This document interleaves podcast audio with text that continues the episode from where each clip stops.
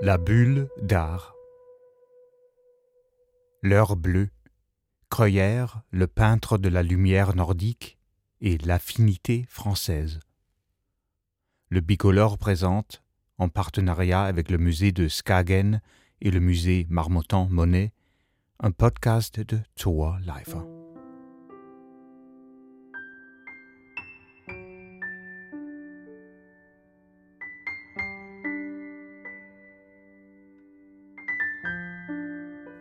Kreuer est un des plus grands peintres danois, égal à son contemporain Hammershøi.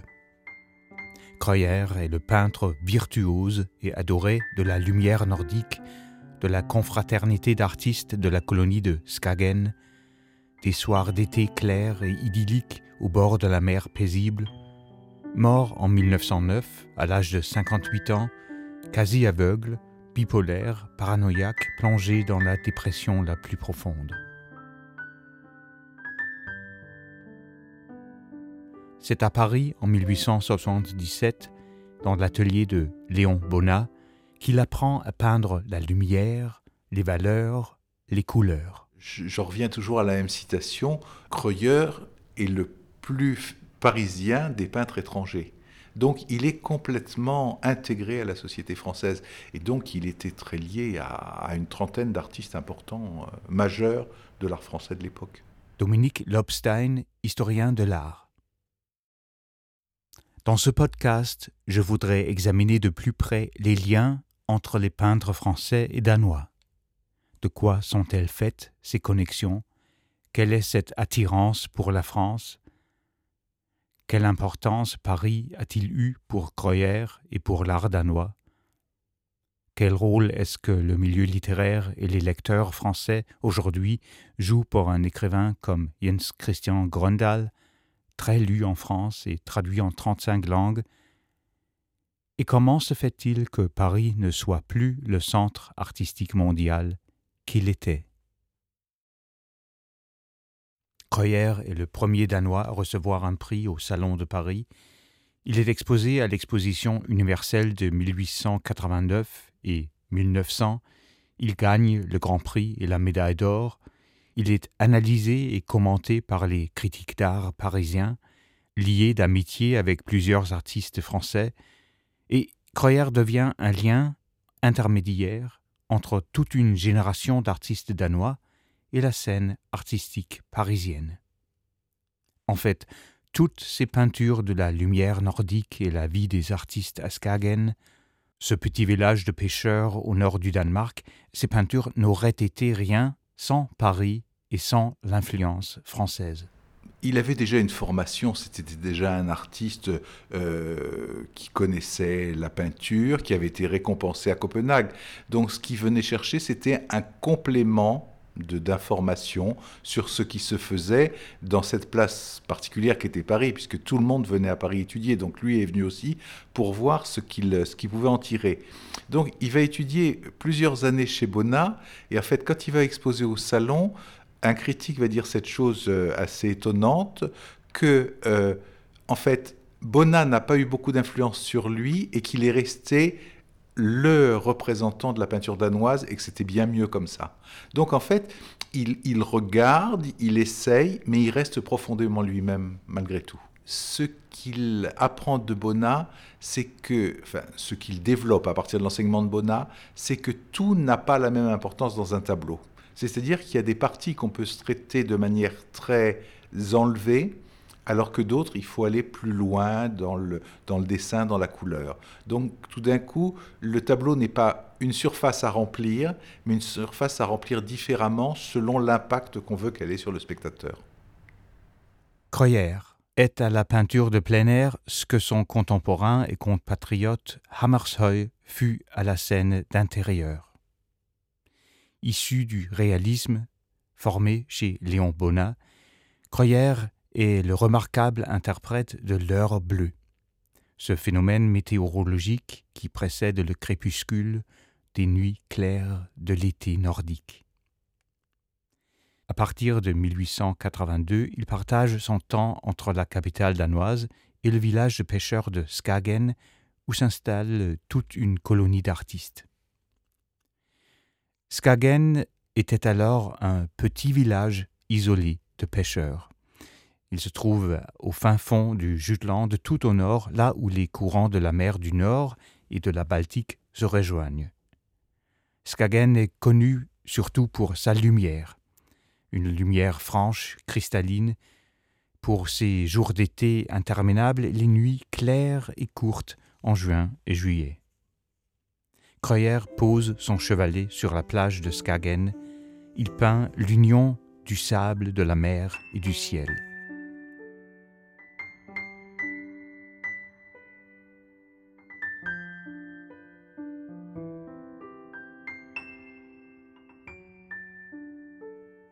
C'est en 1877 que Kreuer vient à Paris pour apprendre chez Léon Bonnat.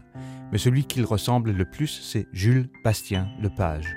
Mette Harbo Lehmann, conservatrice musée de Skagen, dit Krøyers store forbillede i fransk kunst var helt klart uh, Bastien Lepage, som han var utrolig inspireret af og optaget af.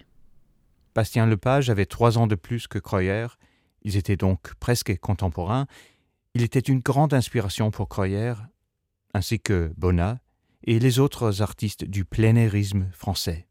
Han ligger sig op af de franske naturalister øh, og friluftsmalere, og Bastien Lepage er en af dem.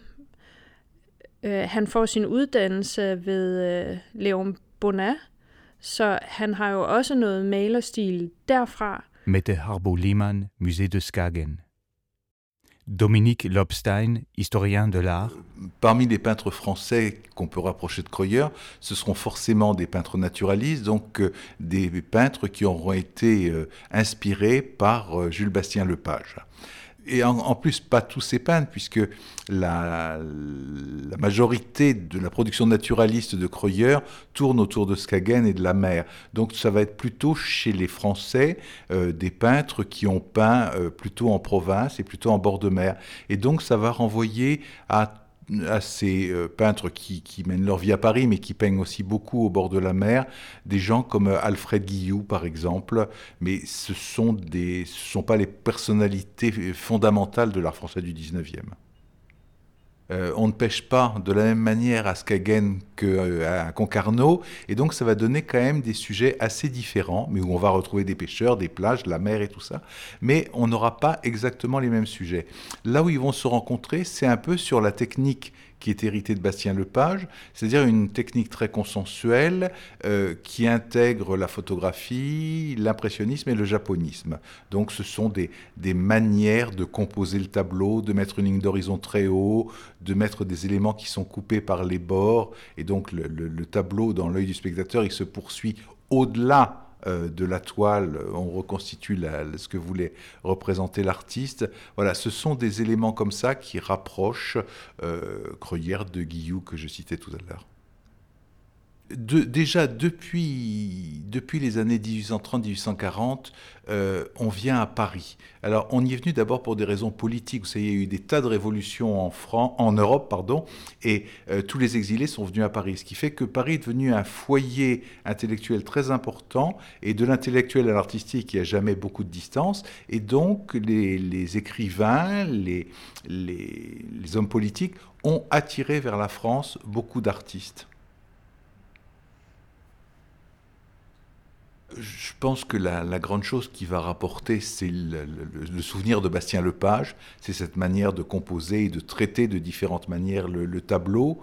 Euh, les sujets, il restera très personnel, ce seront vraiment ses sujets, euh, excepté bon, quand euh, il veut débuter au salon, il, va, présenter un sujet français, hein, les sardinières à Concarneau. C'est une manière un peu de rendre hommage à l'art français mais vraiment, c'est encore plein de ce qu'il a appris euh, à Copenhague. Et après, euh, il va appliquer ce qu'il a vu à ses sujets propres. Donc là, il faudrait rentrer dans un système d'analyse très poussé de sa peinture pour voir techniquement ce qui est semblable. Mais sinon, il est capable d'inventer lui-même des sujets et de les développer lui-même. Dominique Lobstein, historien de l'art. Les peintres du soi-disant âge d'or de la peinture danoise dans la première moitié du XIXe siècle, voyageait en Italie. C'était à Rome, à Naples, à Capri, qu'ils trouvaient leurs inspirations. Mais pour la génération d'après, pour la seconde moitié du XIXe siècle, le centre artistique d'Europe avait changé. Maintenant, c'était à Paris qu'il fallait aller.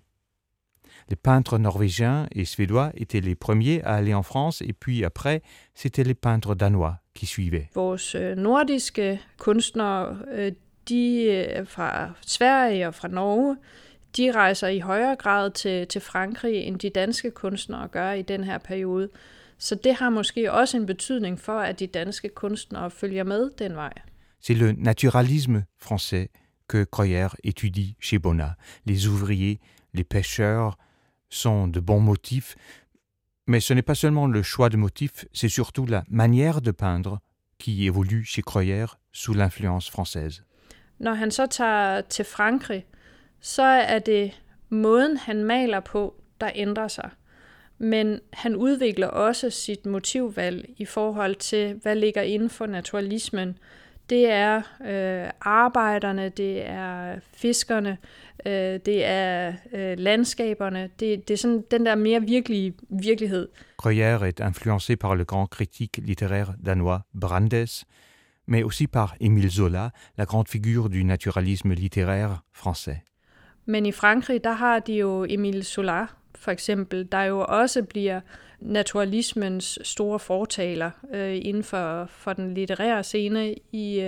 store. En même temps, il y avait des artistes danois qui mettaient en garde contre l'influence française. Le peintre Wilhelm Kuhn, par exemple, soulignait que le séjour en France était une très mauvaise influence pour les jeunes artistes danois. Une peinture à la mode, mais dangereuse, nuisible. Øh, en kunstner som Wilhelm Kuhn, der jo også var Anna Ankers lærer, han skriver i aviserne, at øh, fransk kunst, det er modemaleri, og øh, det er skadelig indflydelse på, på de danske kunstnere. Il y avait tout un courant réclamant des motifs danois, des valeurs danoises. C'était un fossé des générations, une révolte des jeunes artistes danois. Så det er jo et, et generationsopgør også, øh, der ligger i det, at de rejser til Frankrig. Harbo Lehmann du musée de Skagen ajoute que même de nos jours, il y a des voix qui réclament une culture danoise pure, une langue danoise pure, des valeurs nationales mises en avant, tandis que d'autres nous rappellent qu'il faut échanger les idées et apprendre les uns des autres. Der er jo nogen, der gerne vil have, at vi skal holde dansk sprog og, og danske nationale værdier i hævd i dag. Men der er også andre, der siger, at vi kan jo ikke have et, øh, et globalt samfund, hvis ikke vi lærer hinanden at kende. Øh, og sådan var det dengang, sådan er det i dag.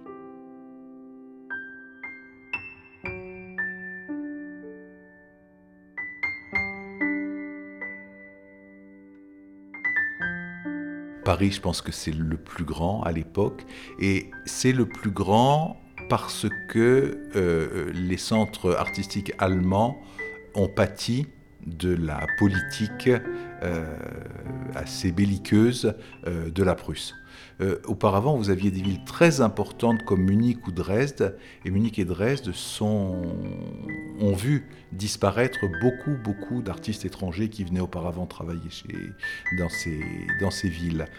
Vous avez une autre ville qui est importante, mais euh, c'est une ville insulaire, c'est Londres, où il se passe des choses, où les gens vont de temps en temps, mais il n'y a pas des foules d'artistes d'Europe occidentale euh, ou septentrionale qui vont à Londres. Ça reste assez exceptionnel et c'est très sensible aux relations politiques des pays avec, euh, avec l'Angleterre. Et bon, le règne de Victoria est quand même un- une période compliquée politiquement, donc il n'y a jamais de grandes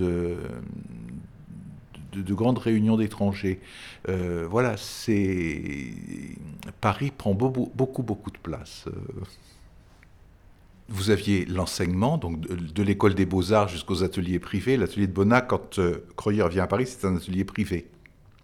Mais vous aviez, surtout quand on était devenu un artiste arrivé, vous aviez euh, des échanges qui relevaient du domaine amical. C'est-à-dire que on allait peindre ensemble, euh, on, on parlait probablement peinture, mais quelque chose qui est assez évident, c'est que dans les correspondances, on ne parle jamais de peinture. Il y a même très peu de mentions sur les œuvres auxquelles on travaille au moment où on écrit. C'est tout ça est du domaine de, de, la relation humaine, mais pas du tout euh, pontifiante. C'est pas euh, pas un artiste qui enseigne à un autre. Et Creuer va rencontrer beaucoup beaucoup d'artistes avec qui il va échanger. Ils vont parler peinture ou autre chose, mais on voit assez peu les, implications. Euh, on pense parfois à euh, Whistler, qu'il a vu à Londres et qui aurait pu influencer un peu certains de ses portraits. Euh, mais il y a une grande énigme qu'il faudra résoudre un jour, c'est est-ce qu'il a rencontré le peintre espagnol Sorolla y Bastida ou pas? Parce que là, il y a vraiment dans les sujets, il y a une telle confluence que c'est pas possible qu'il se soit ignoré. Mais puisque au salon, ils présentaient les œuvres et que l'un voyait l'autre, donc ils n'ont pas eu besoin de se rencontrer pour avoir une influence. Mais voilà, ça ne s'est pas fait de manière formelle, ça s'est fait vraiment au fil du temps, des rencontres, des occasions. Je, reviens toujours à la même citation. Euh, Creuer est le plus parisien des peintres étrangers. Donc il est complètement intégré à la société française. Et quand, après l'exposition de 1888 pour Jacobsen, il va faire ce grand tableau, chacun des personnages représentés va venir poser dans son atelier. Alors là, les correspondances sont très amusantes parce que nos artistes étaient super occupés en permanence. Et donc, trois quarts des correspondances, c'est je ne peux pas venir pour la séance de pause, je repousse à la semaine prochaine, je repousse à demain et tout ça. Donc, il a eu des contacts étroits et prolongés pendant quelques mois avec vraiment tout toutes ces personnes qui avaient participé à l'exposition. Et donc, il était très lié à, une trentaine d'artistes importants, euh, majeurs de l'art français de l'époque.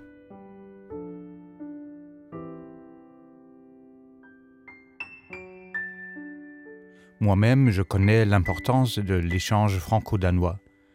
J'avais 17 ans quand je suis venu vivre une année en France, chez une famille chaleureuse, généreuse, qui m'a accueilli comme leur fils. C'est mon frère Benoît qui a corrigé mon français et m'a appris à le parler sans trop de fautes. C'est mon frère Antoine qui m'a amené au cinéma et m'a donné l'amour pour le cinéma classique, les vieux films en noir et blanc, et c'est dans les petits cinémas au quartier latin de Paris que j'ai passé une grande partie de ma jeunesse. En fait, euh, toute ma vie, toute ma carrière aurait été euh, différente si je n'étais pas venu en France. Et écoutez par exemple cette musique, c'est le musicien Nils Landoki, né à Copenhague, qui a vécu presque 25 ans à Paris, de 1989 à 2013, lui aussi, quoi serait-il, qui serait-il sans l'échange culturel et l'affinité française?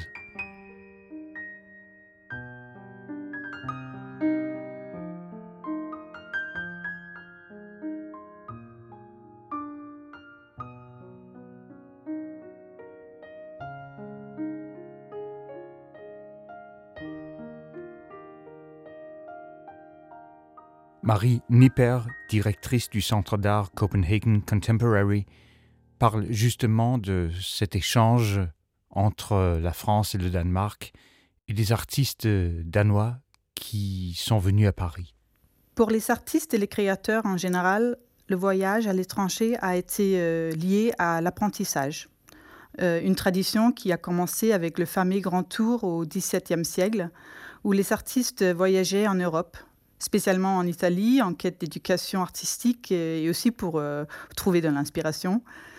Et euh, dans la seconde moitié du 19e siècle, Paris euh, s'affirme comme la capitale des arts et des idées du monde occidental. Euh, pour beaucoup de peintres, un séjour euh, dans cette cité cosmopolite euh, était perçu comme indispensable à la consolidation de leur apprentissage, car l'enseignement traditionnel en vigueur dans les ateliers s'y confronte aux nouvelles tendances esthétiques. Ce sont aussi ces nouvelles tendances qui incitent les peintres de Skagen à se rendre à Paris. Marie Nipper, directrice du Centre d'art Copenhagen Contemporary. Jens Christian Gröndal est l'écrivain danois actuel le plus célèbre en France. Ses livres paraissent en 35 langues Il a été nommé pour le prix Médicis étranger et le prix Femina étranger pour le roman Sous un autre jour, et il se sent très proche de ses lecteurs français, tout comme Croyer se sentait proche du milieu artistique parisien.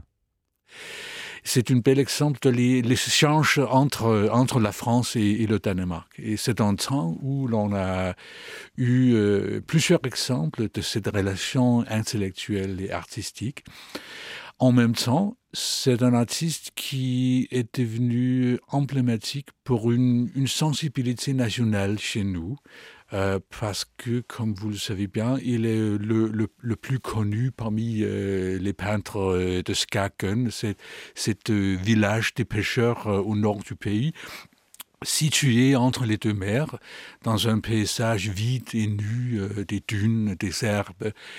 Et là, euh, dans cette, euh, cette euh, village assez isolé, avec une culture de pêcheurs, une culture assez chrétienne, traditionnelle. Il a fondé avec des autres collègues cette colonie des peintres qui a voulu tirer l'inspiration non seulement de, des tendances internationales, mais de la vie quotidienne des pêcheurs aussi. Et il a fait avec Anne Anker, euh, Michael Anker, son mari, euh, et des autres aussi. Euh, et il n'est pas seulement question d'un romantisme dans la peinture, parce que si l'on regarde aujourd'hui ce mouvement, il est évident qu'il est question d'une manière idéaliser la vie quotidienne des pêcheurs. Mais en même temps, c'est plus que ça. Je dirais même qu'il y a une idée assez moderne chez lui et chez eux. C'est l'idée de vouloir euh, réunir la vie et l'art afin que la vie quotidienne devienne une œuvre d'art aussi. Et euh, là, euh, vous le voyez aussi chez, euh, l'épouse de Croyer, Marie Croyer, qui a dessiné des, des, immeubles, des tapis. on a eu une vision pour la vie. Et dans cela, je reconnais une idée que vous trouverez chez Marcel Proust aussi. Et c'est l'idée du regard créateur. C'est l'idée que le réel est transformé par euh, le regard amoureux. Chez Proust, c'est toujours euh, la question d'une femme, n'est-ce pas? Mais ici, c'est la vie, euh, c'est la vie même qui fait l'objet d'un regard amoureux qui veut que la vie retient aussi l'intensité et profondeur d'une œuvre d'art. Pour Grondal, L'échange d'idées, les échanges internationaux sont indispensables pour tout écrivain, tout artiste.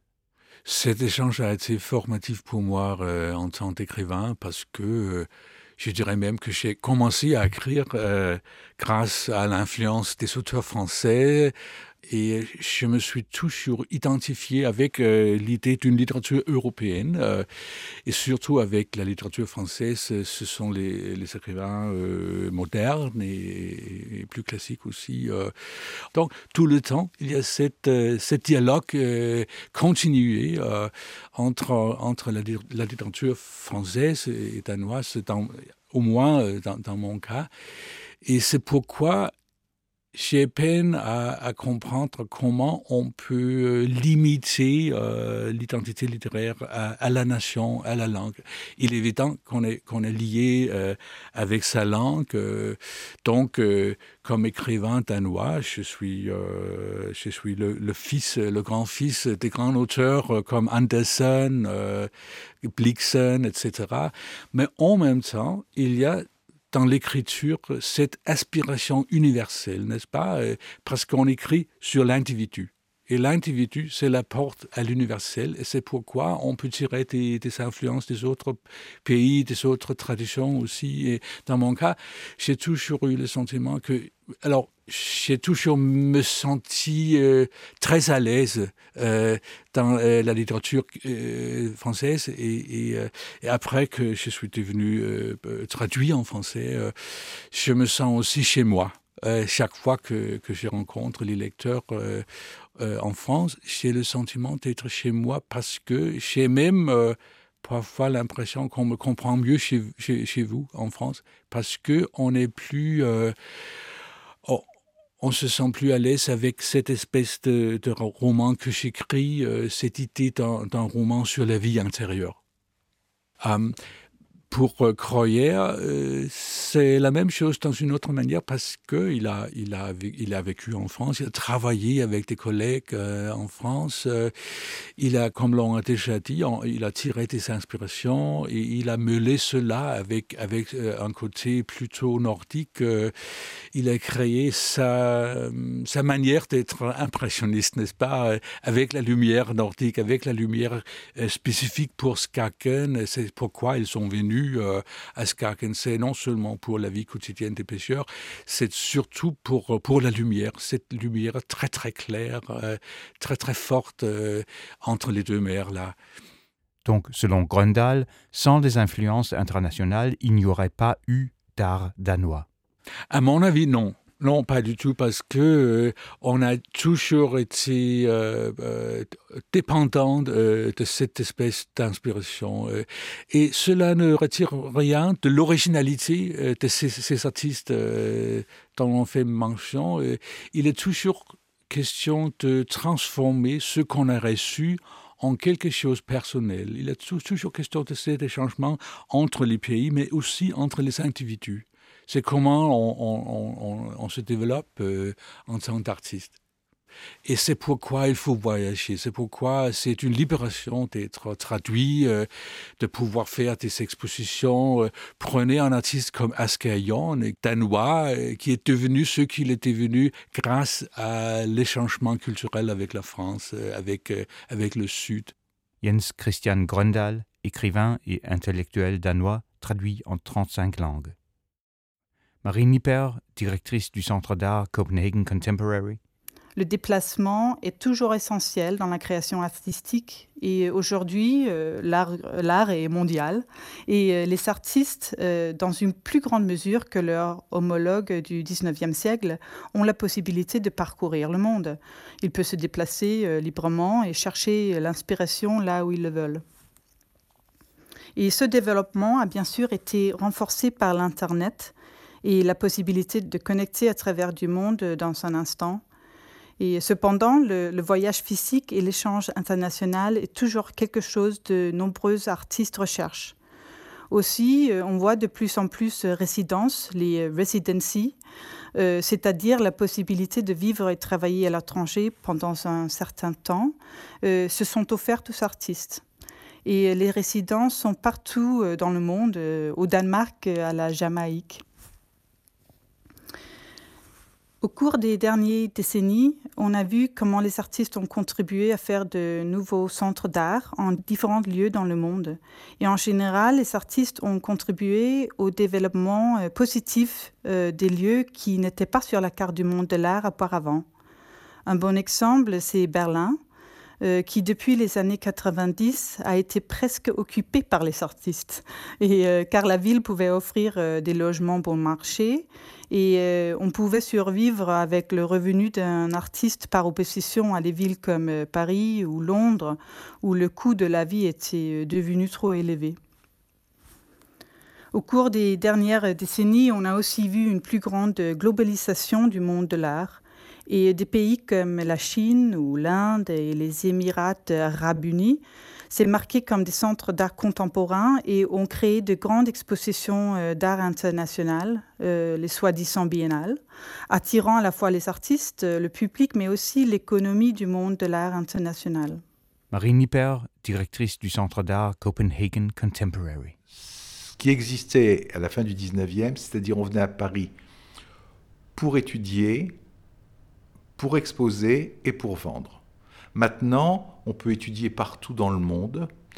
On peut étudier seul ou avec un maître. Ou... L'enseignement n'est plus du tout le même. Donc, Paris a perdu ce rôle fondamental d'enseignement. Exposer, on peut exposer maintenant partout dans le monde. Et le salon parisien n'existe plus. Alors vous allez me dire que c'est pas vrai, vous avez raison. Il y a encore des salons. Le salon, les salons parisiens actuellement, ça dure deux, trois jours et il n'y a pratiquement personne pour les visiter, si ce n'est les exposants. Donc euh, ce rôle n'existe plus. Et les transactions, maintenant, elles se font de manière dématérialisée à travers le monde, et donc Paris a complètement perdu sa place. Paris n'a pas complètement disparu, mais Paris n'est plus ce qu'il était. Dominique Lobstein, historien de l'art.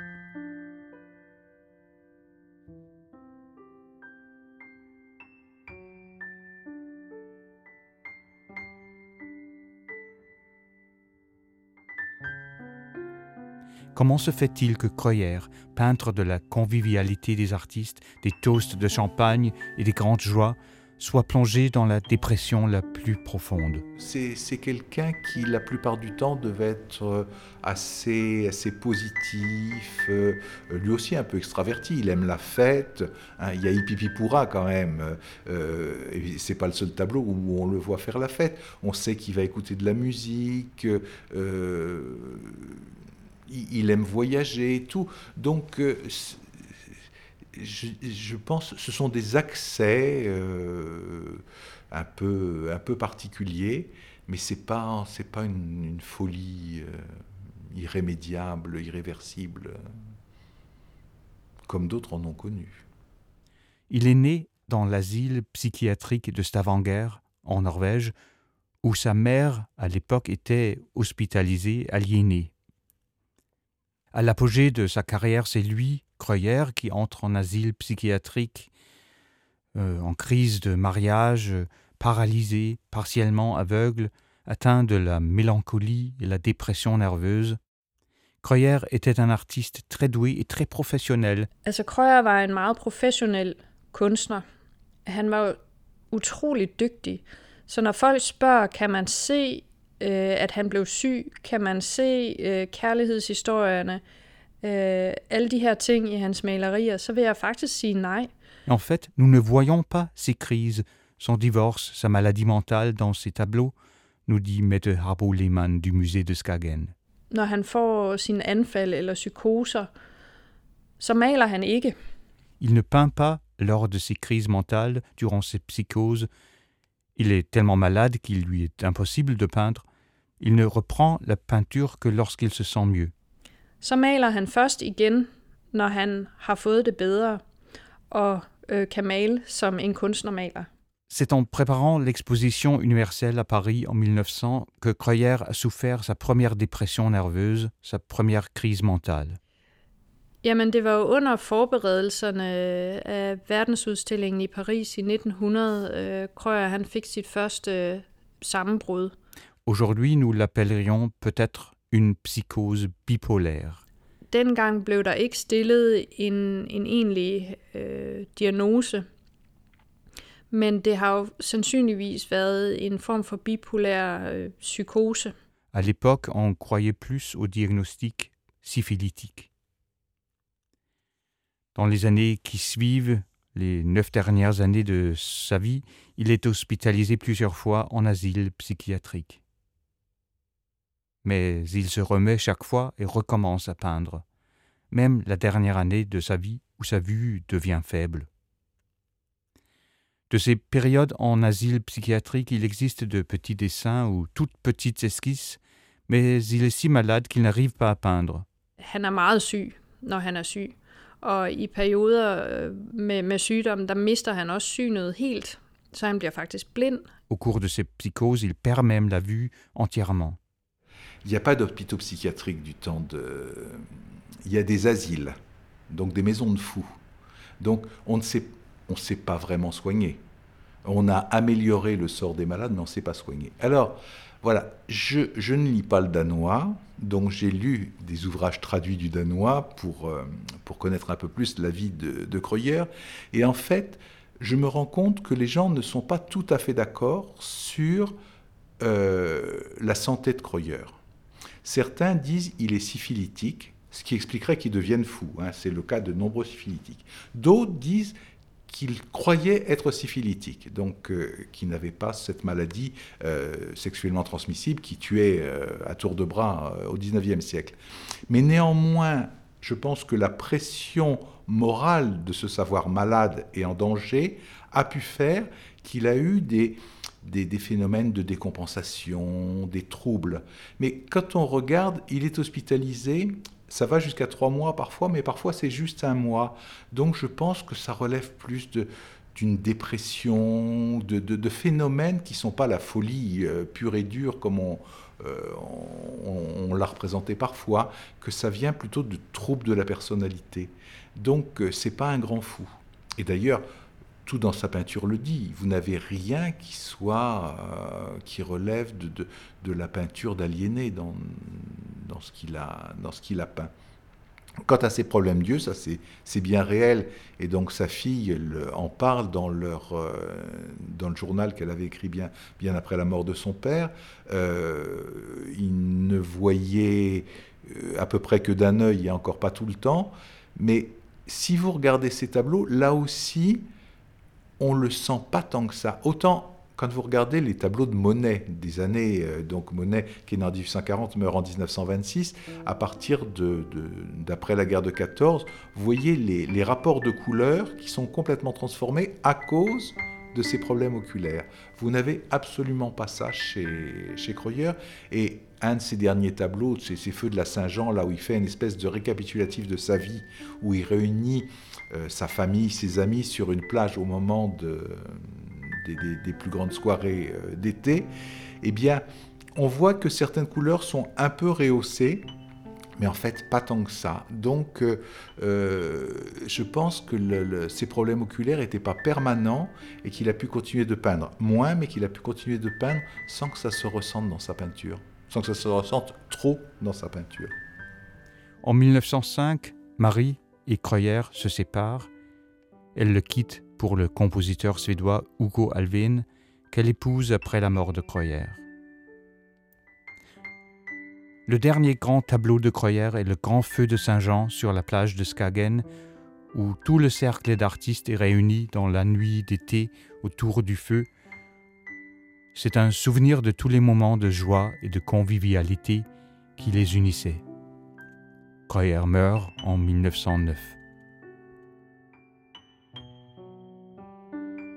ce ce que je voudrais, c'est que euh, Hammershoy a complètement intégré l'histoire de l'art pour les Français. Et ce que je voudrais, c'est qu'après cette exposition, ben, Kreuer intègre aussi complètement l'histoire de l'art euh, du 19e siècle, début du 20e siècle pour les Français.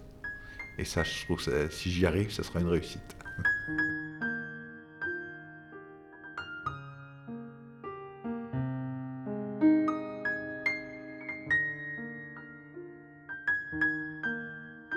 C'était l'heure bleue. Creuer, le peintre de la lumière nordique et l'affinité française. Un podcast de Zoa Leifer avec Dominique Lobstein, Marie Nipper, Jens Christian Gröndal et Mette Harbo Lehmann. Un épisode de la Bulle d'art présenté en partenariat avec le musée de Skagen et le musée Marmottan Monet par le Picolore.